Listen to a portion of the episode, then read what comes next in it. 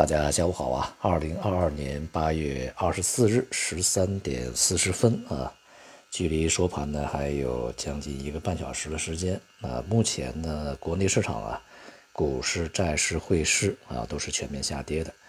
A 股里面呢，在当前啊已经有三千七八百只个股下跌吧，主要指数也都是大幅走软啊。前段时间呢，反弹幅度比较大的一些成长板块啊，在今天呢，悉数的这个大幅的回落调整啊。那么像汽车呀啊、电子半导体呀、新能源呢，在今天表现都很软。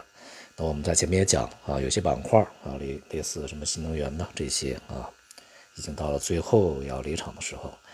成长股呢，这些板块啊，题材比较鲜明啊，炒作起来比较。这个容易一些啊，所以说弹性就比较大，但并不意味着这个另外一轮牛市就会重启啊，在它的关键的一些价格水平呢，是会遇到这个比较大的抛压的啊。至于市场下跌的原因呢，其实啊，从短期来讲没有必要去找啊，因为在前面我们反复讲，经济的形势实际上已经给予了市场长期的压力啊，这种压力呢，它呃什么时候去发作，什么时候去显现，那是随机的啊。呃，很简单，市场在这段时间上不去啊，它就会下来啊。对于未来的经济前景、经济形势啊，市场的这个看法呢，越来越客观啊。虽然说是滞后了很多，落后了很多啊，但至少吧，终于是能够去正确的认识，当前无论是内部还是外部的经济都是向下走啊，没有一个这个朝气蓬勃的。呃，非常火热的向上走的任何的趋势啊，并且呢，这种下行趋势会延续很长时间啊。同时，这一次，呃，经济的反弹啊，就是今年下半年吧啊，经济的恢复反弹力度要远远的弱于二零二零年。这一点呢，相信大家也已经看到了啊。当然，也是验证了我们在之前的预期。而从外部的经济形势来讲呢，现在啊，这个。无论是高通胀还是加息，以及当前的极端气候，都已经给经济带来了实实在在的影响啊！像美国昨天公布的这个经济数据啊，都是大幅下滑，而美国白宫呢也是大幅下修了在今年的经济成长，年初呢这个预计是三点八啊，现在呢修正到一点四啊，这几乎是三分之一的水平，但比三分之一多一些。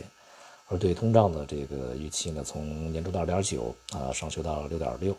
呃，都是一个大幅度的一个逆转的一个看法改变啊。那么同时，像欧洲啊，现在也是情况相当糟糕啊。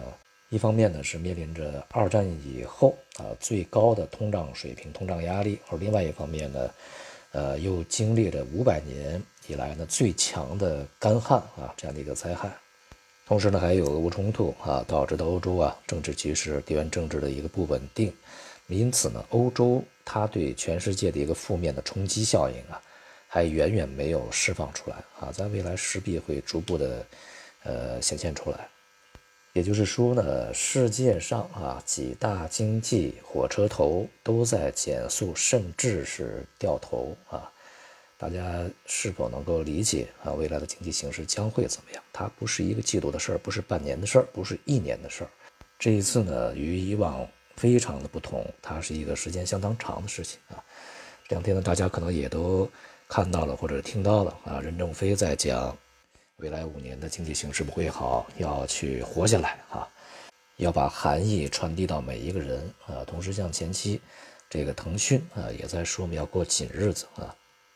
如果说我们啊，这个看未来经济形势呢，是通过一系列的这个数据啊，当前的一个。呃，各个国家的经济政策啊，产业发展情况来去预期这个未来的一个经济走势的话，那么像任正非啊、马化腾这样的一些企业家呢，他们是在呃经济的第一线啊，他们会切身的感到整个这个经济的一个最直接的啊，它的一个状况。